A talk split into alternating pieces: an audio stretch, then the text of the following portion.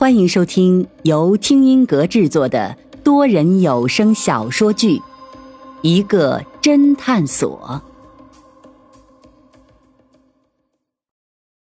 第五十章：苦海泛起爱恨。说到这里，云峰笑了笑，说道：“ 看样子当时洛尘分析的还是对的，唐林是真的对你动了真感情。”所以他一直犹豫是否杀了你，于是你又推了他一把，让他知道了你出轨别人并怀孕的事情。心灰意冷的唐林终于打算对你下了手。云峰说到这里停了下来，看着叶心雨。叶心雨微微笑道：“ 听云大侦探你的意思，我这是一心找死了？难道我是疯了吗？”云峰笑了笑说道。你就是找死，因为这样的话，你就可以和唐林同归于尽了。叶心雨又冷笑道：“你不会天真的以为我会趁着唐林要杀我的时候，才去正当防卫把他给杀了吧？你是不是太高看小女子我了？”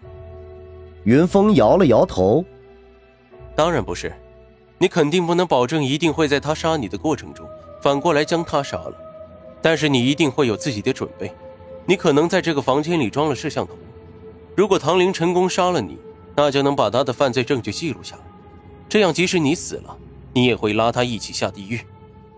叶心雨又嗤的一声冷笑：“我都被他杀死了，录了像又能怎么样？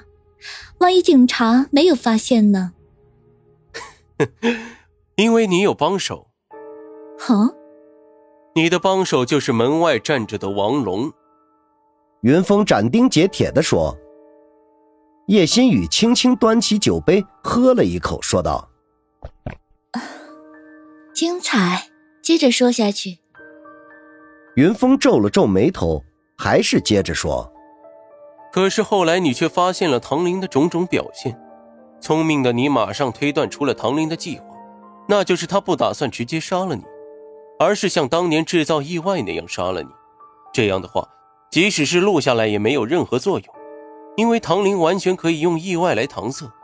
而就在这个时候，萧雨找上了你，可能想破镜重圆，于是你将计就计，将唐林当年拆分你们的事情告诉了他，并向他透露唐林想杀你的整个计划，并表示如果萧雨帮你除掉这个麻烦，就和萧雨复合。于是萧雨便被你蛊惑，而轻而易举地杀了唐林。可是你没有想到，他对唐林恨之入骨，不但杀了他，还毁了他的名声。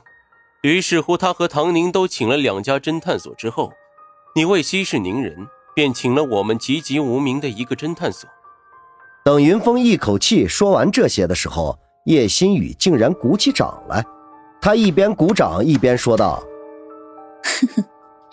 厉害，不过你是从什么时候开始怀疑我的？”云峰笑了笑，自然从张俏佳身上。其实你根本没有怀孕，也没有出轨。那天去医院做流产手术的是张俏佳，而你只是把自己的衣服、包还有医保卡借给了她。我打电话找你的老管家确认过，你这几天几乎每天都在下水游泳。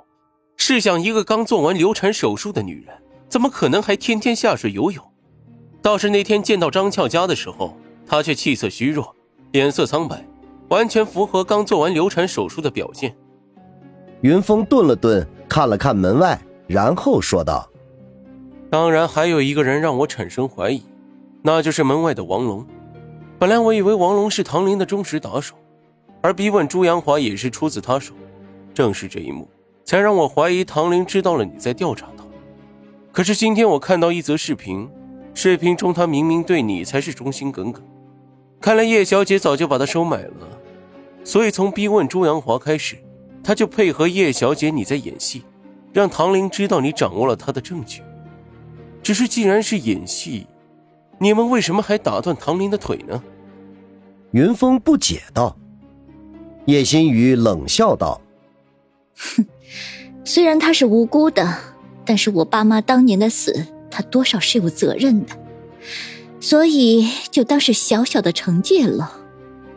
云峰看他说的轻松，好像这是一个玩笑一样，可是却是朱阳华的一条腿呀。叶新宇这时却说道：“看来我找你们侦探所是找对了，你果然没有让我失望。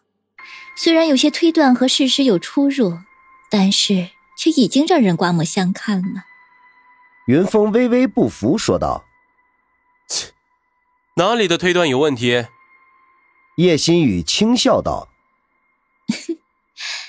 第一，这王龙，我并没有收买他，因为他以前就是我爸爸的私人保镖。后来我爸爸出事之后，他不愿意为唐林做事，便流落街头，成了混混。后来他在我的授意下，才答应唐林的邀请，成为唐林的打手。云峰心中恍然，原来叶新宇没有嫁给唐林的时候，就已经开始部署自己的计划了。第二，这萧雨他是想跟我复合，但是我从来就没有应允过，如果他杀了唐林，就跟他复合，这都是他的一厢情愿。我只是让人无意中把唐林的计划透露给他而已。如果他不出手，那就我自己出手了。云峰微微苦笑：“ 你们好歹曾经也是情侣。”你就这么利用他？我没有利用他，只是让他找回当年所丢失的勇气而已。说着，他又狠狠的喝了一口红酒，手里把玩着红酒杯，低头看着杯中的红酒，语气低沉的说：“当年在孤儿院的那个下午，我看到他和小孩子嬉闹，仿佛就看到了我以后的生活一样。”我当时就认定了这个男人，将来一定是我孩子的爸爸。那时也是天真无知，他越是拒绝我，我就越欣赏他。直到我父母出事了，我才猛然醒悟，终于放弃了追他的念头。云峰心中了然，搬弯了的爱情故事中说宁被强暴，然后消失两周。原来正是叶心雨父母出车祸身亡，叶心雨苦笑了一下，说道：“ 谁知道我不招惹他，他却反过来招惹我了。那段时间，我沉浸在爸妈去世的伤痛中，心情很不好，责怪自己在爸妈出事的时候居然还在风花雪月，自然连他也一起怪罪了。”谁知他却不离不弃的，最后甚至请来了我的偶像。那个时候，虽然我的爸妈离我而去，让我觉得上帝为我关上了通往快乐的门，但是得到他，却又让我觉得上帝为我打开了一扇窗。说到这里，叶心雨抬起头来，眼中竟然有一丝自嘲的笑意。他接着说道。和他好了之后，我们确实过上了别人都羡慕的情侣生活。一起上课，一起上自习，一起吃饭，一起看电影，一起听演唱会。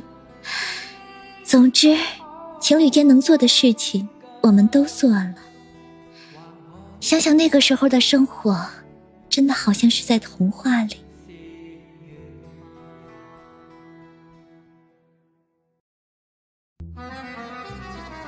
听众朋友，本集已播讲完毕，欢迎订阅收听，下集精彩继续。